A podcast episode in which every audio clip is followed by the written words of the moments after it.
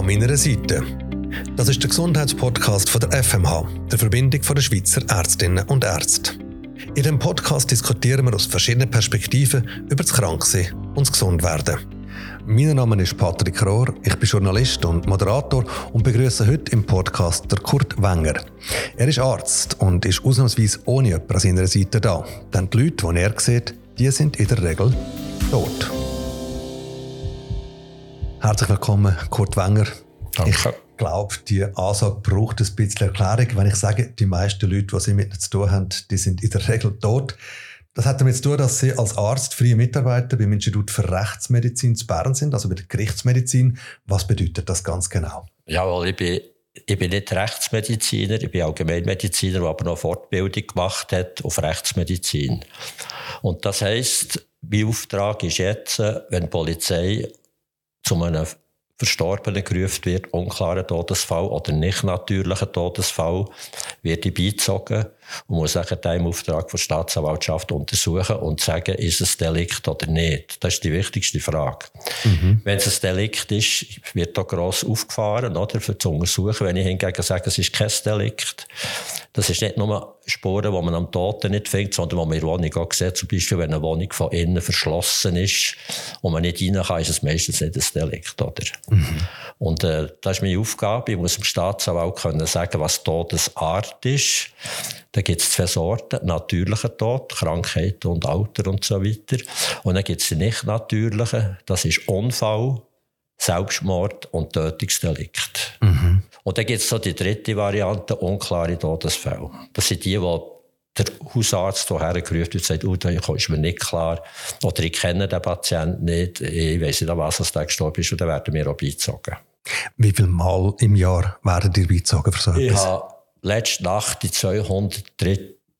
Einsatz gehabt bei einem Todesfall. Also jetzt gerade letzte Nacht haben wir das war der 200, der 203. in diesem Jahr, ja. In diesem Jahr? Das ja, heisst, ihr ja. seht fast täglich einen toten Mensch? Ja, kann man sagen. Es hat Tage gegeben, wo ich fünf hatte. Unglaublich, eine hohe Zahl. Was war das letzte Nacht? Gewesen? Äh, da möchte ich dann drauf kommen, wenn ich die verschiedenen Beispiele äh, da tue, ein bisschen äh, dokumentieren. Eben, ich möchte noch nicht verraten, an was als der Patient, an das der Mann gestorben ist. Ihr macht spannend. Ja. Das ist ja wie im Krimi und es ist ein bisschen es ist ein Krimi, Krimi was ja, ihr macht.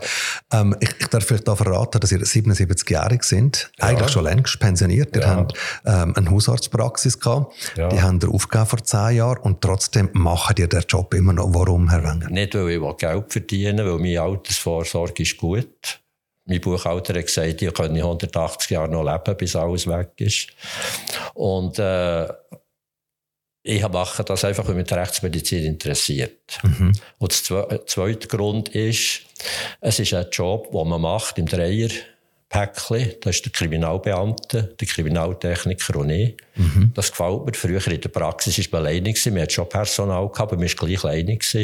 Und das Dritte ist, meine Frau freut sich auch, wenn ich arbeite, weil dann hockt er nicht immer daheim. Weil wenn man sieht, wie viele Doktor die ihre Praxis aufgeben und nichts mehr machen, relativ schnell dement werden. Und so bleiben ihr wach, ja. auch im Geist. Gut, ich habe natürlich auch meine, meine Sachen, die ich vergesse und so, aber ich merke es selber auch wieder. ja, es ist, das Hirn ist natürlich schon ein Punkt Erinnerungsvermögen. Nicht mehr so... Äh, gut, oder? Aber äh, Schaffen, beim Schaffen oder die, wenn die Untersuchungen machen, dann geht das immer problemlos. Mhm. Und jetzt würde ich gerne mal über die Untersuchung reden. Wie funktioniert das, wenn ihr an einen Ort herkommt, wo jemand verstorben also ist? Was macht ihr dann? Ich werde hier von der Polizei aufgeboten. Mhm. Äh, es einen Todesfall gegeben, wir müssen Jurist, also polizeilich abklären. Nachher äh, fahre ich her. Ich muss warten, bis der Kriminaltechniker kommt. Der muss die ganze Situation fotografieren, sei es in einer Wohnung oder sei es, ich kann jetzt das Beispiel von letzter Nacht erwähnen äh, am Ufer von der Aare. Mhm. Dann wird alles fotografiert und dann kann ich den Patienten komplett entkleiden und ihn untersuchen von zuoberst bis zu unterst. Es ist natürlich nicht eine Untersuchung, wie ein Arzt macht, der eine Krankheit hat. Das hat auch seine Spezialität, aber auf die wenn man nicht eingehen, sonst geht das zwei Stunden. Aber ein bisschen detaillierter vielleicht beschreiben, was machen Sie denn genau? Ich schaue, ob er Kopfverletzungen hat. Mhm. Das heisst, Man kann feststellen, bei einem Toten, ob er einen Schädelbruch hat oder nicht.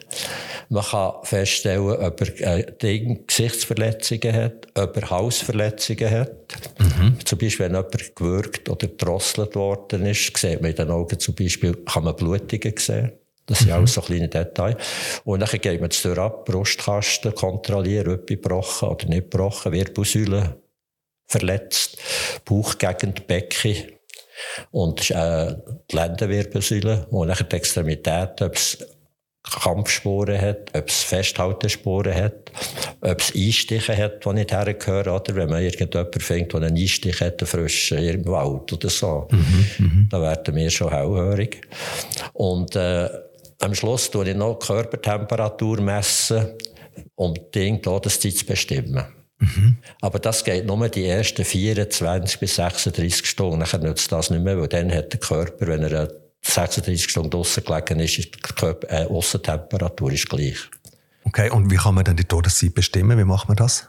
Äh, das gibt eine Tabelle, wo man die Körpertemperatur aufträgt und die mhm. Temperatur, die der äh, Tote gelegen ist, sei jetzt das Zimmer oder draussen. Und dann kann man da mit einer kleinen Rechnung kann man das ungefähr sagen. Aber es sind viele Faktoren, die eine Rolle spielen. Zum Beispiel, wenn jetzt jemand 40 Grad Fieber hat, der gestorben ist, stimmt die ganze Ausrechnung schon gar nicht. Das ist nur für, wenn einer gesungen ist, 36 Grad Körpertemperatur, dann kann man das ungefähr sagen. Und dann könnt ihr in jedem Fall die Todesursache am Ort, wo die Person verstorben ist, schon feststellen? Das kann man nicht immer. Mhm. Ist auch nicht wichtig. Der Staatsanwalt die Todesart wissen. Das heisst, ich sage dem, für mich ist es ein natürlicher Tod, für mich ist es ein Suizid oder ein Unfall. Mhm. Keine Hinweise auf Fremdeinwirkung. Das ist für ihn die Sache schon erledigt. Mhm. Wenn ich ihm noch sagen kann, Todesursache, ist er natürlich froh. Aber es mhm. muss nicht sein. Mhm. Wir machen nur eine Autopsie dort, wo ich sage, ich kann nicht sagen, ob es eine Ding, ob es ein Unfall ist oder ein Tötungsdelikt. Ich komme dann nachher noch beim dem Fall von letzter Nacht auf. Ja, aber erzähl also, jetzt von dem Fall von letzter Nacht. Okay. Jetzt nimmt es mir also wirklich Wunder. Was also, ist da äh, passiert? ich bin an der am Abend, was ist es, 5 Uhr, mhm. habe ich ausrücken an die Aare, in der Nähe von Biel. Mhm. Und dort hat man ein Wasserleich rausgezogen. Mhm.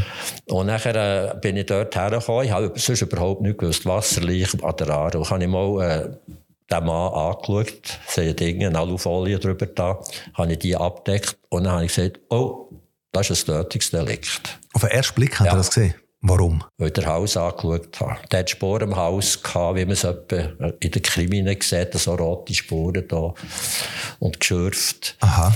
Und äh, wieso sollte er in der Aare sein. Und das, es hat so ausgesehen, wie wenn man jemanden umgebracht hat oder nachher in die Haare geschossen hat. Also zuerst erwürgt genau, und nachher ja. in die Haare gerührt. Ja. Und nachher äh, habe ich die Polizei gesagt, äh, das könnte ein Tötungsdelikt sein. Mhm. Und in dem Moment ist die Meldung von einem Polizist, der Zeugen befragt hat. Mhm. Und die Zeugen haben beobachtet, wie der Mann sich ein Seil um den Hals tut, auf der Brücke, die weiter oben war. Mhm. Und dann ist er über das Geländer rüber und die Leute wollten auch beruhigen und sagen, er soll wieder reinkommen. Und dann hat er gesagt, das ist meine Sache, was ich hier mache. Und ist er runtergekommen. Und dann ist das Seil so dick gerissen. Und dann ist er natürlich im Wasser zur abgetrieben. Und dann ist er ans Ufer gekommen. Und dort hat man ihn gefunden. Und das Seil ist dann aber nicht mehr um den Hals gewesen, das ist weg Das Seil ist noch eng um den Hals gewesen. Und dort habe ich die Todesursache nicht können sagen, ob er mhm. ertrunken ist oder ob das Seil so zu man tut ja nicht ersticken, wenn man sich aufhängt. Man tut Blutgefäß unterbinden seitwärts vom Haus, die Venen und die Arterien, mhm. wird bewusstlos und stirbt, wenn man es nicht lösen. Und bei dem ist das Seil also angezogen gewesen. Schlinge am Haus. Ja. Nicht locker. Ja. Darum kann ich es nicht sagen. Aber der Staatsanwalt hat das nicht wissen. Er hat gewusst, dass es Zeugen hat, die das beobachtet haben. Das ist für jeden klar ein Selbstmord. Darum ist auch keine Autopsie gemacht worden. Aha. Und sonst hätte er die Autopsie schicken genau, Das, das macht aber nicht ihr. Nein, Fall. ich mache keine Autopsie. Mhm. Äh, dann tut man nachher schauen, ob es Wasser in den Lungen hat. Mhm. Und dann kann man sagen, er ist ertrunken, er hat noch geschnauft, als er ins Wasser reingekommen ist. Mhm. Manchmal kann man noch auslösen, ein Schaum, äh, Schaumbild. Man mhm. legt sie auf den Rücken und drückt auf den Brustkasten. Und dann kommt manchmal ein Schaum aus dem Maus. Und dann kann man auch sagen, von außen, der ist ertrunken. Mhm. Wenn der Wasser in der Lunge ist und er noch schnauft, ist das wie im Bad.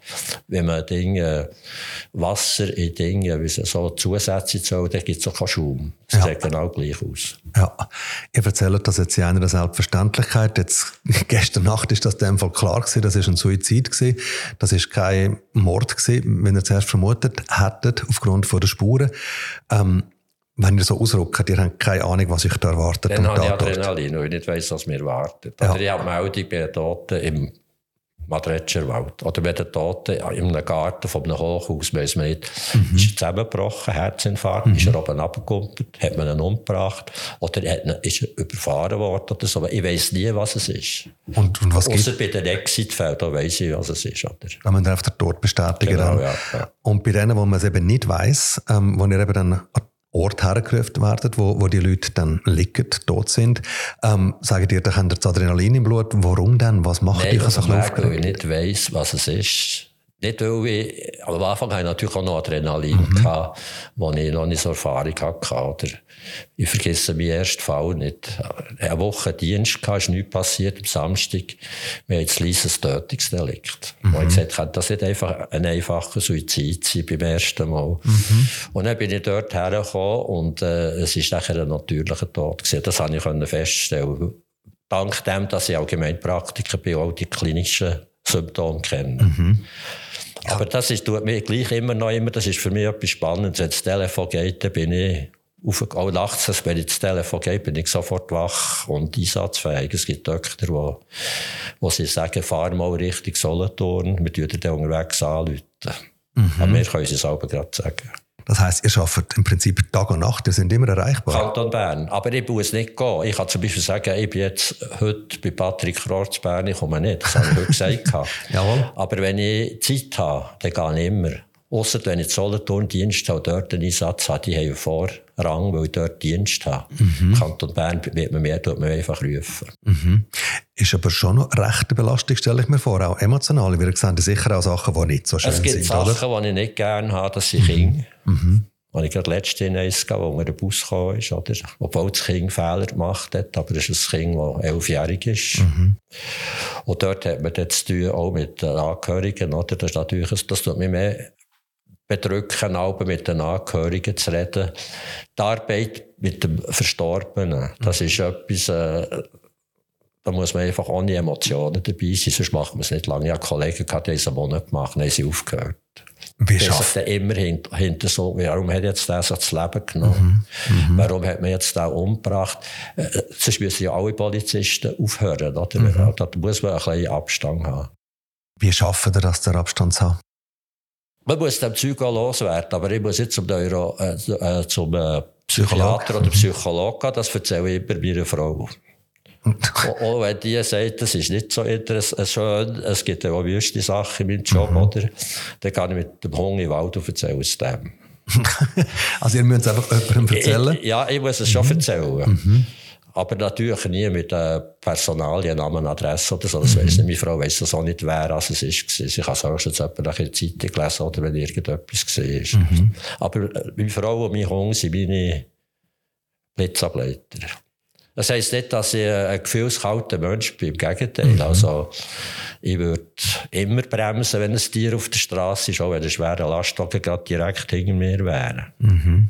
Aber äh, das ist jetzt der Job in einem Automechaniker. Das Auto, der Motor geht nicht mehr. Und ich muss herausfinden, warum. Der grosse Unterschied ist, also abgesehen von ein paar technischen Unterschieden, ja. als ihr noch Hausarzt gesehen sind, da haben ja Patientinnen und Patienten in der Regel lebendig gesehen und mhm. jetzt sind die tot. Ähm, was ist denn für euch konkret am Schaffen am Patienten jetzt anders, als was sie noch gelebt haben? Ja, wie soll ich das sagen? In der Praxis hat er Leute, die Beschwerden haben. Mhm.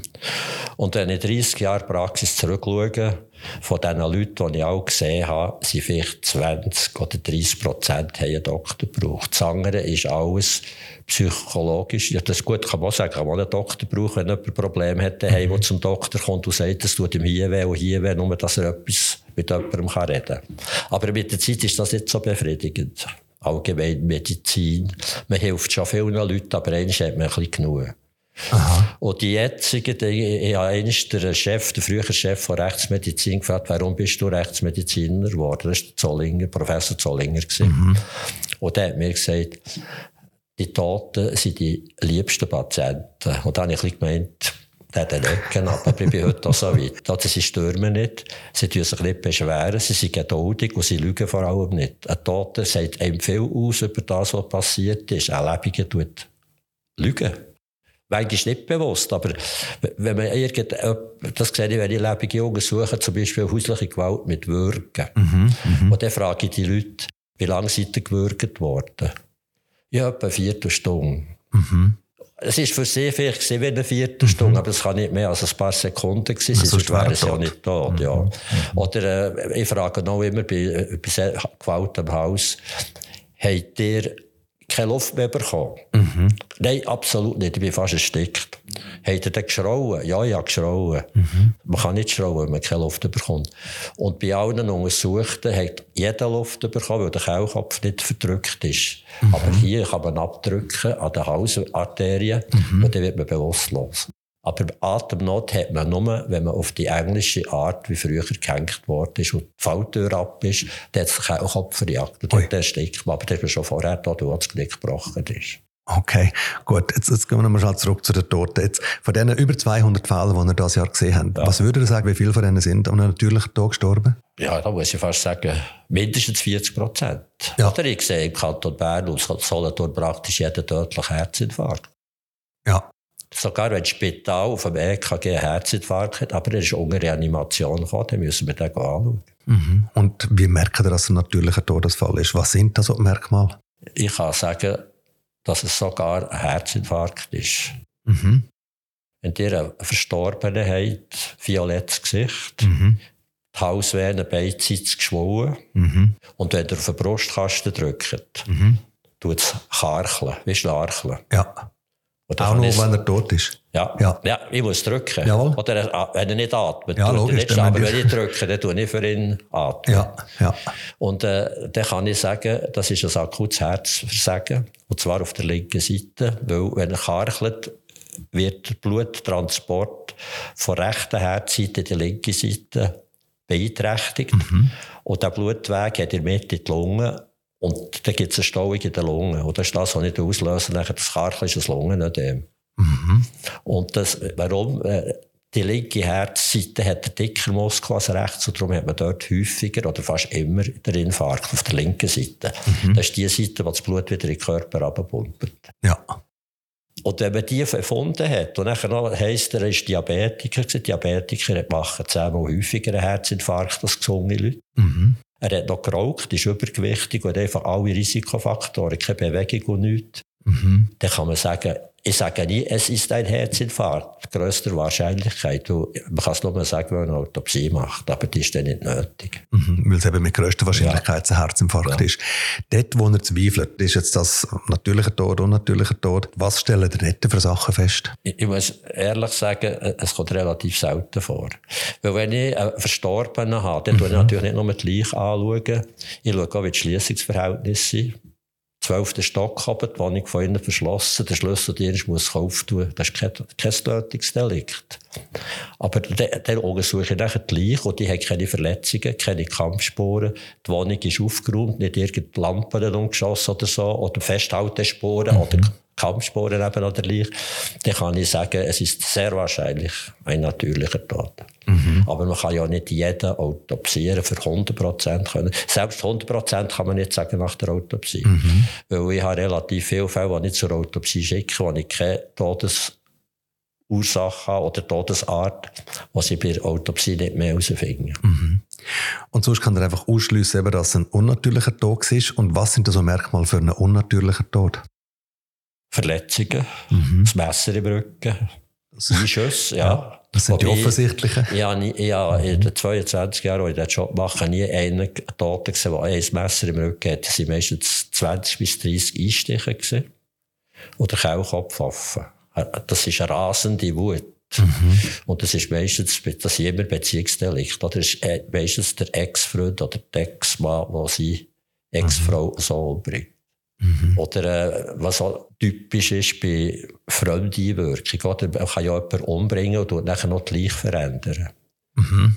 Mhm. Zum Beispiel, zum Vertuschen wollen, so. Oder die tun zum Beispiel jemanden erwürgen. Ja. Und nachher merkt er, oh, jetzt habe ich Kabis gemacht. Und dann tut er dem ein Seil um den Hals und tut ihn daheim oder so aufhängen. Mhm. Und dann kommt man natürlich auf die Idee, der hat sich das Leben genommen. Mhm. Aber man sieht das gleich. Das darf ich jetzt nicht verraten. Ich sage das dann nicht. Ohne Mikrofon, ja. okay. Das Ihr kann, merkt, das kann man feststellen, ja, dass es vorher passiert ist. Ja. Das Gleiche ist Eisenbahnunfall. Mhm. Das kann ja Suizid sein, es kann ein Unfall sein, aber es kann auch ein Delikt sein. Mhm. Die tun jemanden umbringen und legen ihn nachher nachts auf die Schiene. Mhm. Und wenn ihr den müsst besuchen könnt ihr auch sagen, der ist auf der Schiene gelegen oder er ist drauf gelegt worden. Gestanden. Gut, wenn sie stehen oder laufen, sieht sie der Lokführer so. Aber wenn mhm. er sagt, ich habe nichts gesehen, es kann Nebel sein, dann sieht er den nicht, wenn der Zug mit 140 kommt. Mhm. Aber man kann es nachher sagen, der ist schon vorher anhand der Körpertemperatur. Oder der Zug hat ihn vor einer Stunde überfahren, also seit einer Stunde tot sein, und er hat eine Körpertemperatur von, sagen wir, 28 Grad. Der ist viel früher umgebracht worden. Und dann so, mutmaßlich auf die Schiene gelegt genau, worden, ja, nachträglich. Ja, ja. Wenn jemand erstickt, kann man das nachweisen, wenn jemand mit einem Küssi erstickt worden ist, zum Beispiel. Aber dort muss man Autopsie machen. Ja. Fasern. Ja. Stofffasern vom Küssi. Und in welchem Fall zweifelt ihr dann, dass jemand vielleicht eben kennt, erstickt worden ist? immer Küssi, ob es Speichelspuren dran hat. Das heisst nicht, dass er erstickt worden ist, aber dort ja. lasse ich eine Autopsie machen.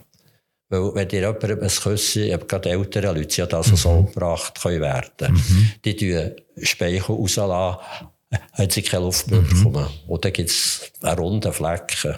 Aber es kann ja auch jemand sonst Speichel rauslassen. Mhm. Es ist nicht ein Beweis, aber es ist ein Indiz. Herr Wenger, woher wissen ihr all die Sachen? Erstens 22 Jahre Erfahrung. Mhm. Und das Wichtigste ist das Interesse. Mir interessiert das und ich habe natürlich auch viel Literatur gelesen. Mhm. Also es ist wirklich eine Detektivarbeit, die ihr macht, Hand ja. in Hand mit den Polizisten, mit der Spurensicherung, ja, genau, die dann auch ja, da vor Ort sind. Jetzt sind wir 77, wie lange machen ihr das noch? ja, den Leuten nicht Angst machen. Nein, aber ich gesagt, nächstes Jahr habe ich noch einen Vertrag im Kanton Bern. Mhm. Und dann tue ich noch ein Jahr dazu, dann ist fertig. Also spätestens mit 80 wird ihr fertig nein, machen? Nein, 79, 80 wollte ich nicht.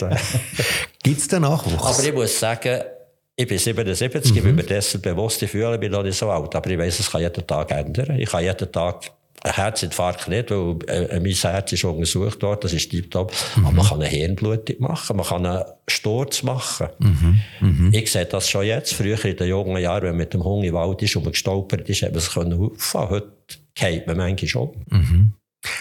Gibt es genug Nachwuchs? Gibt es genug junge Ärztinnen und Ärzte, die das... Darum arbeite ich noch. Kanton okay. Solothurn, äh, die verzweifeln. Die müssen sehr wahrscheinlich, wenn ich aufhöre, weil der ist der andere Kollege, der ist, der ist nicht so zu Weg und der hört sehr wahrscheinlich noch vor mir auf. Mhm. Und dann müssen die alles Rechtsmedizin Basel übergeben, weil mhm. sie niemand finden. Und die sagen dann ohne weiteres, wir sind drei Stunden dort. Und nicht wie ich, ich bin eine halbe Stunde dort. Mhm.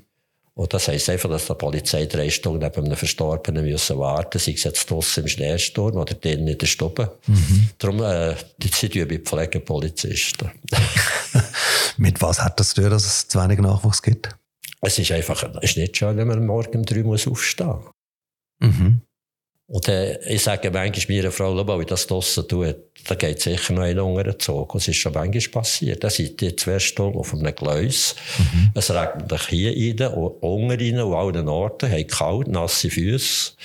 Es ist, es ist auch eine gewisse Gefahr dabei. Oder im Berner Jura, mhm. Solothurner Jura, äh, sind wir schon in Felswänden oben gewesen, wo Kletterer raufgegangen sind und mhm. runtergeht sie über Seile hängen. Mhm. Ist schon noch aber ich mache es gern. Ich habe nicht gern Bürojob, wo man vom 8 bis um 12, vom 2 bis um 6 ist, aber es muss etwas laufen. Mhm. Und das kann man sagen, das macht sich im Leben? Man weiss am Morgen nie, was passiert. Mhm. Oder ja, jetzt morgen habe ich Beigettierst im Kanton Solothurn. Ich weiss nicht, es kann sein, dass ich Leute habe, es kann aber auch sein, dass ich 8 Stunden muss arbeiten muss. Mhm. Ihr seht, die, sag jetzt mal, die hässlichen Seiten auch von der Menschheit. Eben etwa 60 Prozent von den Fällen, die er untersucht, sind unnatürliche Todesfälle.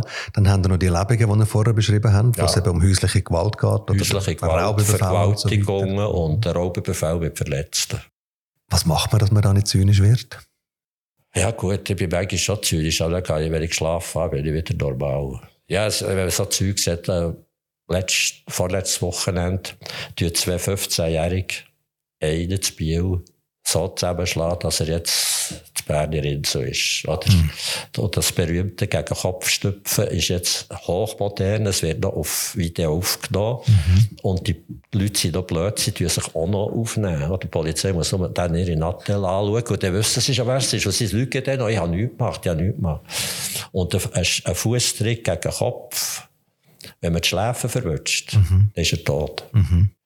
Und häufig ist es zum Glück nicht so, aber ich schreibe immer in meinen Berichten als Schlusssatz mit der Lokalisation der Gewaltanwendung nimmt der Täter eine schwere Körperverletzung mit möglichen Todesfolgen in Kauf. Mhm. Und dann hocken sie mal drei Monate in Haft. Das heisst, ihr kämpft auch für das Gerechte am Schluss und das hilft vielleicht, dass ja, man ja, schon eine gewisse Gerechtigkeit sind, mhm. oder? Äh, weil äh, das muss man ja haben. Herr Wenger, danke viel, viel mal für den Einblick in eine unglaublich spannende Tätigkeit, was mir jetzt gerade wirklich ein paar Mal kalt Rücken drauf gelaufen ist. Aber toll, dass so jemand wie ihr weit über Pensionierung raus mit einer Leidenschaft und mit einem grossen Sinn für Gerechtigkeit den Job macht. Danke viel mal, Herr Wenger. Merci. Und falls Sie, liebe Zuhörerinnen, liebe Zuhörer, jetzt sagen, ich würde meine Geschichte auch gerne mal erzählen, oder Sie eine Anregung oder ein Feedback haben, dann melden Sie uns das. Am besten geht das über die Webseite www.anmeinerseite.ch. Und wer weiß, vielleicht erzählen Sie ja schon bald Ihre Geschichte da bei uns. So wie zunächst mal der Daniel Züst. Er ist wegen einer Lungenembolie im Spital und trotzdem daheim behandelt worden. Wie das funktioniert, im nächsten Podcast.